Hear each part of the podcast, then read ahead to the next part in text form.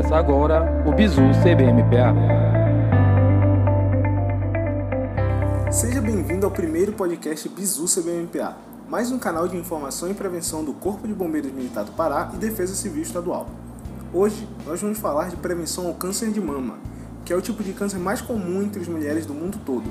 Somente em 2019 foram registrados cerca de 50 mil novos casos no Brasil, e a principal ferramenta de combate a essa estatística é a prevenção e informação sobre a doença. E para tratar do assunto, nós estamos hoje com a doutora Sandrelli Carneiro, que é graduada em Medicina pela UFPA, tem especialidade em Cirurgia Geral pelo Hospital Universitário Barros Barreto e atualmente é residente em Mastologia pelo Hospital UF Loyola. Doutora, é, qual a importância de se falar sobre outro, o Outubro Rosa? Tá. O Outubro Rosa, ele veio que é o mês é, destinado especificamente para o câncer de mama, mas é, essa prevenção ela tem que ser sempre ao longo do, do ano todo, a gente tem que ter esse cuidado, mas o mês de outubro foi eleito por um mês de referência, né? Quando as campanhas são mais é, fervorosas, mais indicadas, e sim, existe realmente uma atenção mais voltada para a saúde da mulher. Né? O Outubro Rosa ele entra aí nesse perfil né, de fazer o diagnóstico, né, de fazer o rastreamento precoce e é muito importante porque o câncer de mama é a principal causa de morte entre as mulheres. E estima-se que esse ano é, existam novos 66 mil novos casos de câncer de mama. Então, a necessidade realmente dessas divulgações aí são importantes. Quais são os principais fatores de risco para que uma mulher venha a desenvolver câncer de mama? Certo. A gente vai ter fator que a gente pode modificar e fator que a gente não pode modificar. Onde a gente não consegue modificar?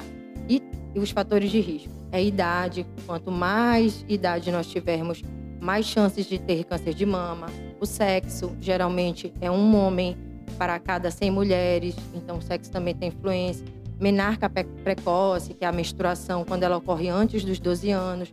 Menopausa tardia, quando essa a parada da menstruação ocorre após os 50, 55 anos de idade, também é fator de risco. Obesidade, sedentarismo, má alimentação, alcoolismo, tabagismo, isso tudo são fatores de risco. Os que a gente não pode modificar, né, enfim, faz parte aí da genético também, mas existem fatores que a gente pode agir, atuar, exatamente onde entra a parte da atividade física, da alimentação, dos hábitos de vida saudáveis. Isso tudo a gente pode é, modificar, exercer influência e evitar que a gente venha a desenvolver a doença. Tanto que esses fatores de risco, quando a gente é, atua neles né, de uma maneira direta, tem esse cuidado, a gente reduz em 30% o risco de ter câncer de mama. Então, o fator genético ele é, ele é relevante. Se existem casos na família, é provável que essa pessoa ela possa desenvolver o câncer também. Certo. O fator genético, sim, ele é relevante, né, mas ele chega a ser é, 10% dos casos. Né? A maioria das mulheres vai ter câncer de mama sem ter nenhum histórico genético. Agora, lógico, você tendo um, um familiar consanguíneo, um familiar próximo, né, de primeiro, segundo grau, né, uma recorrência de, de história de câncer de mama na sua família, câncer de mama em homem, câncer de mama nos dois lados da mama, né, câncer de mama precoce, já são fatores que você tem que ficar mais alerta e ter um cuidado maior. É, quais são os, os sinais de alerta para uma mulher ficar atenta possível desenvolvimento do câncer? Os sinais de alerta, na verdade, é, é indicado para a mulher fazer o autoexame, né? Ela está, na verdade, não seria nem um autoexame, mas ela está observando com regularidade a mama dela. Olhar, palpar e sentir. Isso você pode fazer no banheiro da tua casa, no intervalo que você tenha, trocando de roupa, né? É você ter a percepção e a consciência corporal. Então, observando a tua mama e palpando a mama, a gente consegue identificar algumas lesões que passariam despercebidas, né? Não é um, um exame de rastreio, mas é um, um, um, ponto aí que vai fazer diferença num tratamento, até num, numa descoberta precoce da lesão. O que, que a gente tem que observar? Mama assimétrica, alguma lesão na mama, pode ser uma vermelhidão, uma coceira que não melhora, é, um abaulamento, né, um afundamento, uma pele mais, mais grossa. Isso tudo pode ser observado. Alguma presença de nódulo, de ferida na mama também, saída de secreção do mamilo, alteração no mamilo. É, isso tudo é importante porque são sinais de alerta. E quanto à prevenção, como os hábitos saudáveis, alimentação, exercícios, eles contribuem na prevenção ao câncer? São os fatores modificáveis. Então a gente pode atuar nisso, a gente tem o controle até certo momento, até certo ponto, a gente consegue ter o controle sobre alguns fatores aí. E você ter o fator de risco ou não ter, não quer dizer que você vá, vá ter ou não vai ter a doença. Só para frisar isso, tá? É, atividade física, a, os hábitos alimentares, a gente conseguindo ter uma alimentação mais saudável, mais rica em fibras, né? uma alimentação mais colorida, mais orgânica, aliar isso a uma atividade física regular, pode ser três, quatro vezes na semana, 30 minutos por dia, uma atividade que você goste, você tenha prazer, tenha preferência, tentar ser regular, né? manter essa, essa, esse exercício, a gente acaba é, conseguindo atuar em fatores que são decisivos, que é a obesidade, o fator nutricional, o sedentarismo, né?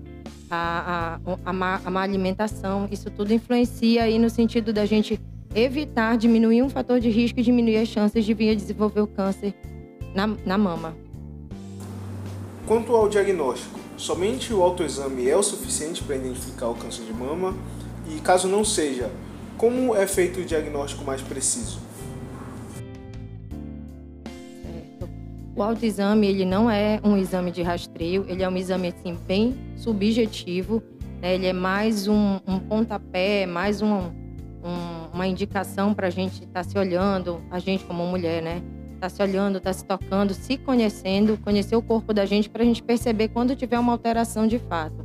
Agora o exame de rastreio, né, que é exatamente o exame que a gente a gente indica, né, como mastologista, como na, na área da saúde, para estar tá fazendo de maneira regular é a mamografia.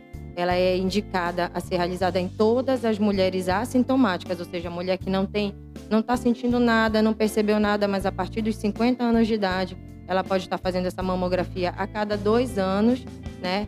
Diferente de uma mamografia diagnóstica, que é quando a mulher ela já percebeu alguma coisa, ela tem algum daqueles sinais que eu falei anteriormente, e aí ela já tem que fazer um acompanhamento mais específico, mais regular.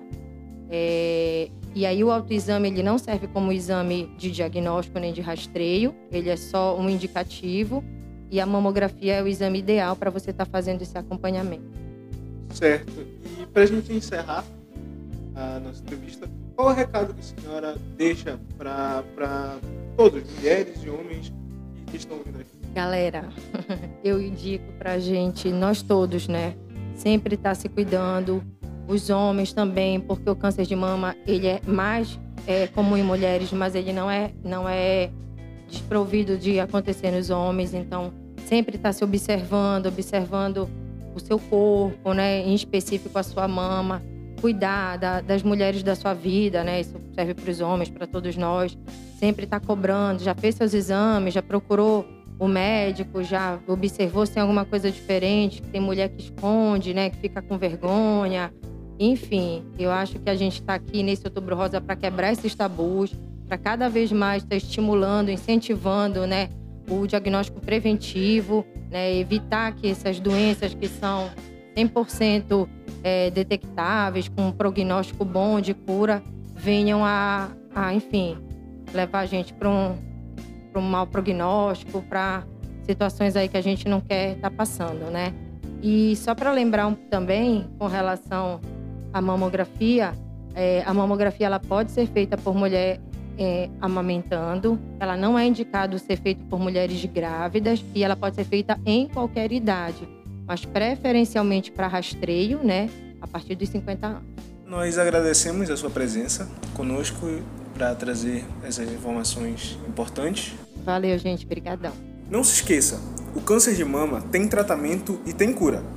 Esse é o Bizu CMMPA Compartilhe com seus amigos e familiares e siga o Corpo de Bombeiros nas redes sociais através do arroba. Até o próximo episódio.